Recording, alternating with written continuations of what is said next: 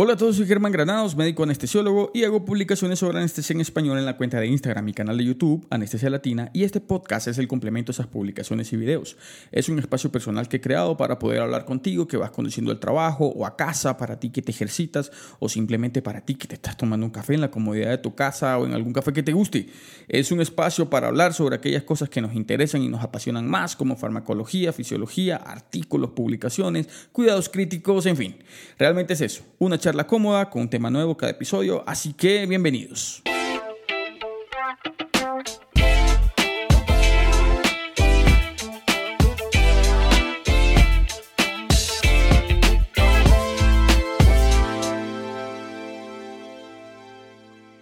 Bueno, les había contado en el episodio pasado que esta vez íbamos a hablar de Ketodex, esa revolucionaria mezcla que ha sacudido la sedación en Latinoamérica desde hace varios meses.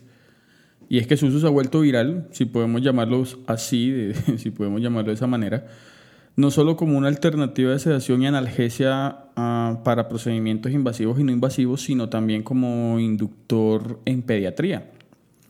Y hoy tenemos un programa, hoy les traigo un programa muy interesante con un invitado muy especial, así que espero que se queden pegados acá con nosotros. Pero hagamos un repaso muy rápido de cada uno de estos medicamentos que forman esta revolucionaria mezcla y es que precisamente eso es lo que es el Ketodex, una completa revolución. Hablemos primero de la ketamina. La ketamina es definitivamente uno de mis medicamentos favoritos para usar en el quirófano y es que la ketamina es un anestésico casi que por completo. Solamente le falta producir bloqueo neuromuscular para ser un anestésico completo.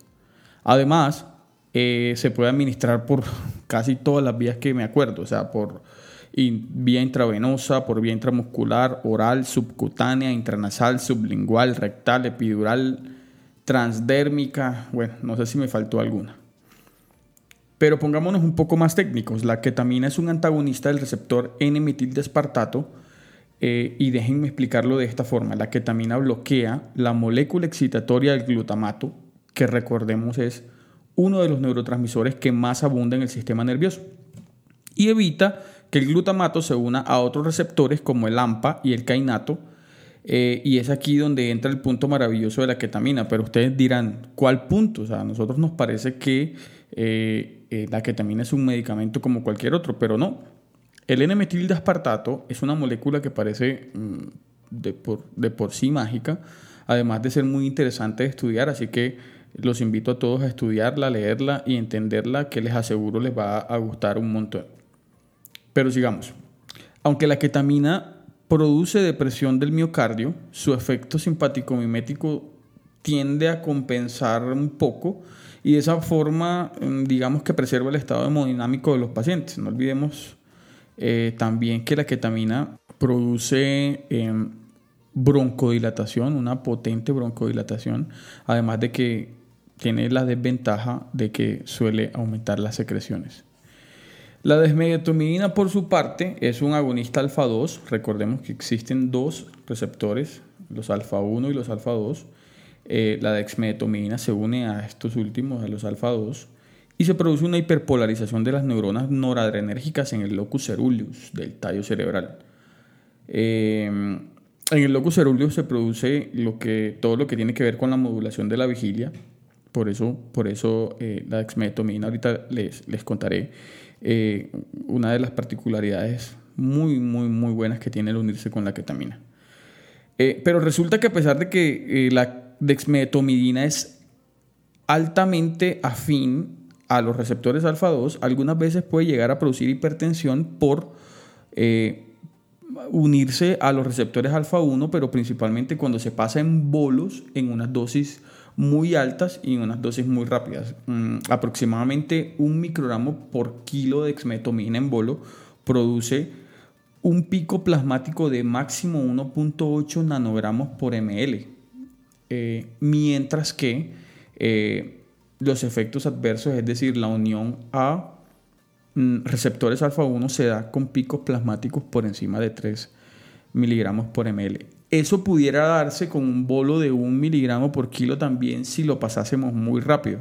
Sin embargo, eh, como les explicaré más adelante, lo pasamos normalmente en un bolo más lento. La exmetomina, al igual que la ketamina, se usa con una variedad de propósitos actualmente en la anestesia, eh, como, como coadyuvante de la anestesia, también como ansiolítico, pero también para sedación de pacientes que se les eh, que se les van a realizar, eh, por ejemplo, intubaciones despierta, colocación de tubos de tórax, ¿qué más? Mm, colocación de líneas arteriales, incluso es el medicamento que se usa en las craniotomías eh, con el paciente despierto. Pero ahora hablemos de la mezcla como tal, esa revolución que es el Ketodex. Hasta aquí, hasta este momento, muchos de ustedes quizás ya hayan usado Ketodex o incluso estén pensando en usar Ketodex en alguno de sus pacientes. ¿Y qué es lo que hace tan revolucionaria esta mezcla de estos dos medicamentos? Pues sencillo, resulta que hay un antagonismo directo de los efectos adversos de entre, entre la dexmedetomidina y la ketamina. Digámoslo así, por un lado, la ketamina produce taquicardia, hipertensión, hipersalivación y disociación.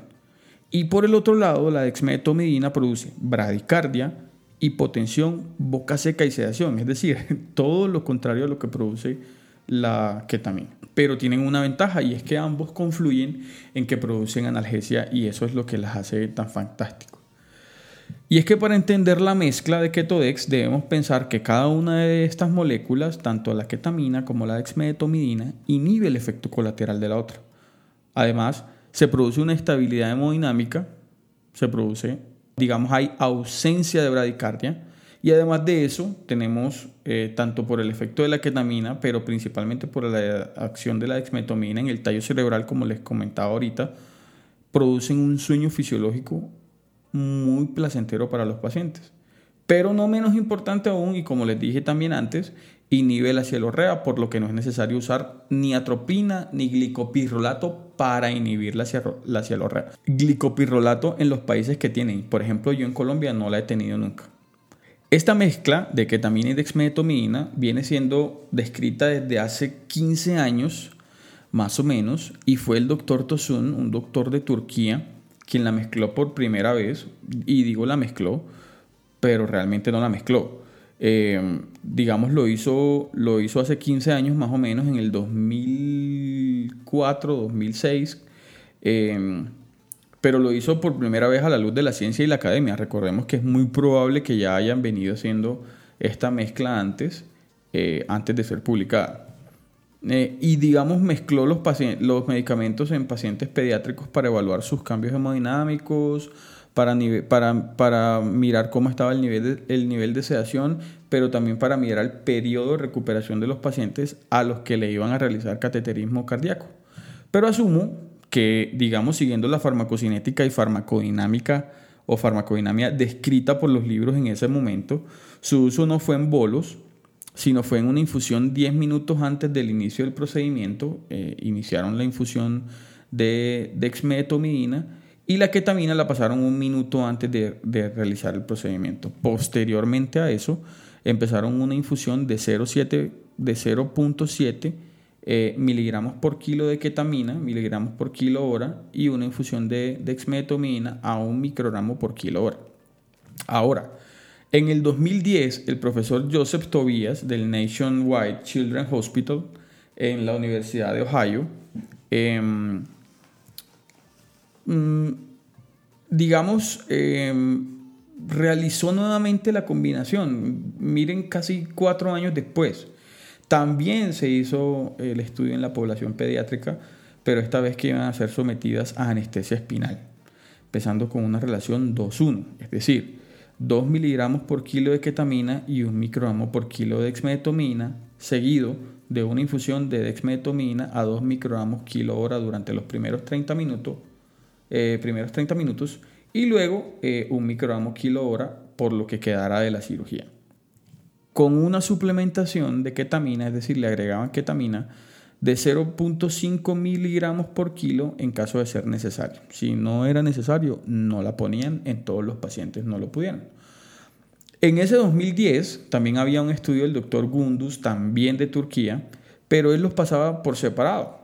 Digamos, el doctor Tobía fue quien los pasó por primera vez mezclado en ese 2010 también Gundus pasaba una mezcla por separado, pero esta vez el doctor eh, comparaba la combinación de ketamina con dexmetomina versus la combinación de ketamina con midazolam en pacientes quemados a los que le iban a hacer cambios de vendajes. Pero esta, eh, digamos, eh, la, la, característica de este estudio era que eran pacientes adultos, ASA 1 y ASA 2. Y el estudio generalmente usaba un bolo previo de ketamina de 1 miligramos por kilo y una infusión subsecuente de dexmetomina a un microgramo por kilo hora. Y pues ya luego vinieron estudios de diferentes partes del mundo, incluso el mismo doctor Tobías publicó en el 2012 otro artículo de revisión, que quizás es el más importante a la hora de hablar de Ketodex, el que, el que más tenemos por ahí pendiente. Hay muchos otros autores que posteriormente han hecho publicaciones al, al respecto de esta mezcla eh, y la bibliografía pues está en internet. Pero dicho todo esto, y con este repaso un poquito extenso, digamos, eh, de, lo que es la dexmetomina y la ketamina, la pregunta que siempre me hacen es cómo conocí yo el Ketodex, cómo empecé a usarlo. Resulta que cuando hacía mi residencia en anestesiología leí, y de hecho tengo el artículo del doctor Tobías, me puse a buscar en, en, en, opciones de sedación para pacientes pediátricos que pudieran dejarse poner la anestesia espinal, porque a muchos nos enseñaron antes de rotar por anestesia pediátrica que esos pacientes toleraban menos la ansiedad del pinchazo y de hecho las anestesias espinales para analgesia eh, se hacían posterior a la intubación orotraqueal. Pero ajá, y si no podíamos intubar al paciente por alguna comorbilidad o contraindicación, ¿qué herramientas teníamos en ese entonces? Bueno, luego de ya, eh, desde el año pasado empecé a ver publicaciones de Renato Lucas, eh, un anestesiólogo brasilero que, que, le dio mucha utilidad, y yo decía para, para mis adentros, ven, yo eso lo he leído antes, entonces me, fui a mi Dropbox y, y, sí, ahí está el artículo del doctor Tobias. Fue entonces cuando, digamos, hace como un año, quizás un poco menos, empecé a usar la mezcla, digamos, sin hacer publicaciones, simplemente probando dosis, probando tiempos de acción, eh, comparándolo con los casos eh, de Renato. Eh, y fue realmente hace como seis meses que empecé a publicar un poco los casos que, que, me iban llegando. Luego ya había obtenido resultados mm, empíricos muy buenos con la mezcla y fue allí cuando empecé a, publicar realmente. Y bueno, luego muchos de ustedes empezaron a escribirme, a mandarme mensajes directos sobre cómo lo hacía, comentarme las publicaciones que hacía sobre Ketodex. Y es que para mí Ketodex siempre fue una revolución, no solo por su antagonismo sinérgico, sino porque digamos, su mayor utilidad es en aquellos pacientes a los que por temor natural le huimos. Y son a los pacientes ASA 3, ASA 4, pacientes críticos, pacientes en edades extremas, pacientes con, eh, patologías mm, neurológicas, en los cardiópatas, pacientes con neumopatías. Digamos, el, el Ketodex abarca una gran población y eso es lo que hace tan revolucionaria toda esta mezcla. Pero no quiero ser solo yo quien hable de las maravillas del Ketodex, porque pues, puedo parecer que estoy sesgado. Eh, entonces quise invitar a, Javier Mauricio Javier Mauricio García, él es médico anestesiólogo en, la ciudad de Bogotá, acá en Colombia también, y pues muchos de ustedes lo conocen en redes como don anestesiólogo. Javier viene también usando Ketodex hace un tiempo y, esto es lo que Javier eh, tiene para contarnos eh, de su relación con el Ketodex, cuánto tiempo lleva usándolo y en qué pacientes. También nos va a contar lo que para él hace única la mezcla de Ketodex, así como a quien no se lo pondría. Entonces los dejo con, con las opiniones de Javier. Eh, él es don anestesiólogo. La primera vez que leí sobre esta mezcla de Ketodex, que es la mezcla de ketamina y dexmedetomidina, fue en una publicación de Renato Lucas, un anestesiólogo brasilero la verdad no me interesó mucho y no, no la entendí muy bien pues porque estaba en portugués, pero sí me generó cierta inquietud. Y luego empecé a ver bastantes publicaciones o bastante inquieto con el tema a la cuenta de anestesia latina, incluso pues con una con publicación de bibliografía muy buena. Así que Germán te doy las gracias por haberme metido pues en, en este mundo y en esta mezcla que en realidad tiene cosas muy buenas. Eh, llevo alrededor de tres meses o un poco más usándola. Inicialmente empezamos a probarla para procedimientos cortos en ginecología, sobre todo lo que eran legrados y, y cosas así. A veces a veces revisiones uterinas porque eh, en el hospital donde trabajo la mayor parte del tiempo, que es el Hospital Simón Bolívar, estábamos escasos de, de opioides para esa época. Aún lo estamos, pero en esa época estábamos más escasos de opioides porque eh, la demanda de opioides para mantener los pacientes sedados, ventilados en la unidad de cuidados intensivos por COVID, eh, pues estaban demandando más de, de la capacidad del hospital en cuanto a opioides. Entonces teníamos que buscar como alternativas que nos disminuyeran el uso de opioides también para las sedaciones en anestesia. Y fue cuando empezamos a ensayo y error junto a los residentes a ver cómo era esta, esta mezcla de, de Ketodex para esos procedimientos cortos como les he venido contando. Entonces la, mi experiencia empezó ahí, eh, poniendo bolitos eh, de Ketodex para estos procedimientos cortos. Eh, luego ya empezamos, o yo empecé a aplicarlo en sedaciones para procedimientos de, de gastroenterología en nuestra unidad de gastro con, con buenos resultados también. Y pues ahí vamos, aplicándolo básicamente cuando se pueda y donde se pueda.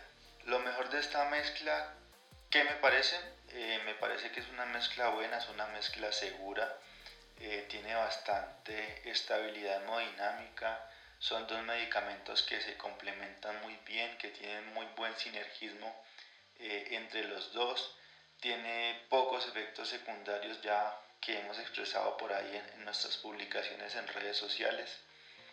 Es un medicamento, una mezcla segura, porque la depresión respiratoria es muy rara que se llegue a dar, a no ser que el paciente esté sumamente comprometido. Eh, pero bueno, no, es una buena mezcla, produce analgesia o, tiene grandes ventajas cuando los comparamos con, con otras mezclas de, de anestésicos. ¿Cuándo no utilizaría el Ketodex? Pues básicamente cuando la sedación que requerimos va más allá de 10 o 15 minutos, porque ya usualmente con después de ese tiempo los pacientes empiezan a presentar dolor y disconfort. Entonces si el procedimiento va más allá de ese tiempo, ya hay que empezar a utilizar bolos, ya sea del mismo Ketodex a una dosis un poco menor, entre 0,5 microgramos por kilo de exmedeto y 0,5 miligramos por kilo de ketamina o utilizar infusión de exmedeto y ketamina para intentar llevar eh, eh, la duración del efecto un poco más allá del bolo inicial. Entonces en estos casos pues no lo recomiendo, ya me ha pasado por ahí un par de veces que termina uno eh, un poco envainado como decimos nosotros con, con este tipo de sedaciones pero el resto es muy bueno con muy buen perfil de seguridad. ¿Qué otras alternativas utilizaba antes de conocer el Ketodex? Pues básicamente lo que hacía era eh, también mezclas de diferentes eh, anestésicos, idealmente opioide, entonces por ejemplo para procedimientos cortos y sedaciones eh, usaba o también suelo usar mezclas de fentanilo, de remifentanilo, con propofol y ketamina. Eh, básicamente esos tres medicamentos sumados también tienen em, un buen perfil eh, para sedación, pero obviamente el riesgo de presión respiratoria siempre está ahí. Eh, obviamente por el opioide sumado al propofol siempre dan riesgo de presión respiratoria y disminuyen un poco el perfil de seguridad. A, cuando lo comparamos con, con el Ketodex. Bueno, muchas gracias a Anestesia Latina por haberme invitado a ser parte de este segundo podcast. Eh, veo que es un proyecto que tiene demasiado futuro. No conocía un podcast similar en anestesia. Eh, por eso quiero felicitar a, a Germán y, su cuenta y su proyecto de Anestesia Latina por estar impulsando eh, este nuevo proyecto. Gracias por la invitación. Muchas gracias Javier, de verdad que me alegra que hayas empezado a usar Ketodex basado en las publicaciones que hice y también he visto cómo tus seguidores se han animado a usarla basado en tus publicaciones y definitivamente esto es lo que yo pretendo que consigamos con Anestesia Latina y muy seguramente tú lo, lo quieres también a través de, tu, de tus redes sociales como, como don anestesiólogo. Eh, también espero que muchas personas más, ustedes que están escuchando, eh, lo sigan haciendo porque de verdad que es una mezcla que funciona de maravilla y que definitivamente cumple con los objetivos para los que normalmente la usamos o la usaríamos. Pero no todo puede ser color de rosa, alguna contraindicación debe tener la mezcla de Ketodex y pues buscando y probando, realmente solo puedo decir en qué pacientes no usaría Ketodex y, y es sencillamente en aquellos pacientes con crisis hipertensiva sin tratamiento. Primero por su efecto de aumento de la presión arterial, pero también por la posibilidad del mismo efecto en algunos pacientes con la dexmedetomidina por la estimulación alfa-1 que ya les había contado previamente. Ahora, si el paciente recibe tratamiento para la crisis hipertensiva, tiene cifras en metas y necesita, por ejemplo, una colocación de un catéter venoso central y está muy agitado o necesita una endoscopia de vías digestivas por una sospecha de hemorragia de vías digestivas altas, entonces podría usar Ketodex en una relación 0,505 o incluso hasta 0,808, dependiendo del estado hemodinámico del paciente. La preparación del Ketodex, que muchos me preguntan, me preguntan y me preguntan, Normalmente yo la hago de la siguiente manera. Yo generalmente tengo ketamina en presentación de 10 ml que tiene 50 miligramos de ketamina por cada mililitro. Al principio hacía una doble dilución de, de, la ketamina. Incluso en el video que les colgué en el canal de YouTube les muestro cómo preparaba la dilución de la ketamina. Pero últimamente, quizás hace unos 3 meses o un poco menos, lo que hago es extraer la ketamina con una jeringa de insulina teniendo en cuenta que por cada 0.2 ml tengo 10 miligramos de ketamina. Con esto, lo que realmente eh, estoy haciendo es usar menos jeringas y además de cuidar el medio ambiente y toda esa situación. Así si necesito pasar 50 miligramos de keta, eh, ya sé que voy a extraer un ml de la jeringa de insulina, pero si realmente necesito 40 miligramos, entonces extraigo 0.8 o si necesito 70 miligramos, extraigo un ml y luego 0,4 ml con la misma jeringa. Adicionalmente a eso, eh, los agrego una jeringa de 10 ml y luego agrego la dexmedetomidina que generalmente viene en una presentación de 100 microgramos por cada ml y en ampollas de 2 o 4, mil, o 2 o 4 mililitros, por lo menos esas son las que yo tengo. Y el hecho de que venga en esa presentación hace mucho más sencilla su preparación. Porque si necesito 60 microgramos, por ejemplo, puedo sacar 0.6 ml o en su defecto 60 unidades, también, también se puede decir de esa, de esa forma, y lo agrego en una jeringa de 10 ml a la que ya le había puesto previamente o en la que había depositado previamente la ketamina. Esa mezcla que obtengo allí la llevo a 10 ml agregando solución salina al 0.9% para poder pasar un bolo en un minuto. Pero lo que siempre me preguntan es cómo paso ese bolo. Usualmente voy sobrediluyendo la mezcla.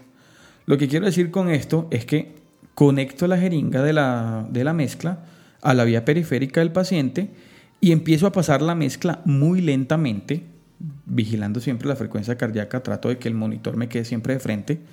Cuando ya por lo menos he pasado 3 o 4 ml de la mezcla de Ketodex, vuelvo a aspirar solución salina hasta volver a tener 10 ml en la jeringa y ahí aumento un poco la velocidad de infusión. Cuando he pasado 5 mililitros de esos 10 ml, vuelvo a aspirar solución salina, es decir, vuelvo a llevar la mezcla 10 con solución fisiológica y vuelvo a aumentar la velocidad de infusión del medicamento. En ese punto ya la frecuencia cardíaca habrá bajado por lo menos un 15 o un 20% de la basal, así que puedo infundir un poco más rápido esa mezclita de 10 ml. Todo eso en un tiempo de entre un minuto, un minuto y medio, dependiendo de qué tan buena esté la conversación con el cirujano. A veces uno se le van dos minutos, uno pasando la mezcla ahí, pero porque está conversando. Eso si el paciente es adulto eh, o incluso pediátrico de 5 años en adelante, pero por debajo de 5 años paso la dilución de 10 ml un poco más lento y sin sobrediluirla tanto, por aquello de la sobrecarga hídrica. Ahora, en pacientes más pequeños, de difícil acceso venoso, que incluso ameritan sedación porque los han multifuncionado en los servicios de pediatría, de neonatología y requieren una vía periférica o central, puede usar ketodex intramuscular. Pero, ojo, conversando previamente con la madre o el, padre del paciente, les explico que es como una vacunita intramuscular y con la autorización de ellos, pues les aplico ketodex intramuscular.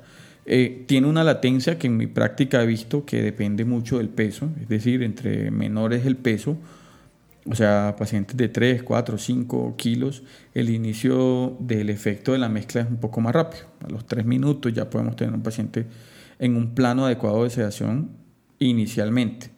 Y en pacientes mayores de 10 kilos he tenido latencias de incluso hasta 7 minutos, pero digamos nunca más allá de eso. Ahora, en la población pediátrica tenemos que tener en cuenta dos tipos de pacientes. Los primeros son los pacientes que por cualquier patología o comorbilidad ya están acostumbrados a los ambientes quirúrgicos. A esos pacientes se pueden llevar tranquilos al quirófano y ahí se les pasa el medicamento. Pero los otros son los pacientes que nunca han estado en un quirófano, eh, ese pacientico sano, completamente sano, que se fracturó el radio, que se fracturó el cúbito. A esos pacientes se les puede aplicar la mezcla en la sala de preanestesia y se llevan dormiditos hasta el quirófano. Todo realmente depende de las posibilidades y de nuestros protocolos institucionales. Ahora y ya para terminar, quería hacerles una aclaración y es en qué pacientes no usaría Ketodex. Y es definitivamente en pacientes ASA 1, ASA 2, pero déjenme explicarle eso. Ustedes se preguntarán, bueno, pero es que nosotros te hemos visto subir historias con pacientes para alegrados obstétricos, para pacientes con eh, histeroscopias, y sí. Eh, resulta que la mezcla es fascinante y, te envuelve y te atrapa. Pero, digamos, deberíamos dejar em, de usarla en ese tipo de pacientes. Primero porque la dexmedetomidina es costosa eh, y no se consigue tanto. Y segundo porque yo creo que la mayor utilidad y la mayor ventaja del Ketodex, como se, lo había, como se los había explicado antes, es en los pacientes ASA 3, ASA 4. En los neumópatas, en los cardiópatas, en los pacientes neurológicos, en los pacientes eh, realmente críticos, es donde el Ketodex nos ayuda, nos salva, porque muchas veces nos evita intubar a un paciente. Ahí es donde yo usaría el Ketodex. Eso no quiere decir que esté mal usarlo en pacientes ASA 1, ASA 2. Eso no quiere decir que esté mal usarlo porque yo lo uso. ¿Por qué? Porque la mezcla enamora pero deberíamos, si tenemos mm, posibilidades reducidas, es decir, si no tenemos dexmedetomidina todo el tiempo, si no tenemos dexmedetomidina disponible, o si simplemente es difícil de conseguir, o si es costosa, muy costosa, entonces deberíamos dejar la ketamina con dexmedetomidina, es decir, la, la mezcla de ketodex, para pacientes ASA 3, ASA 4, que requieran no ser intubados.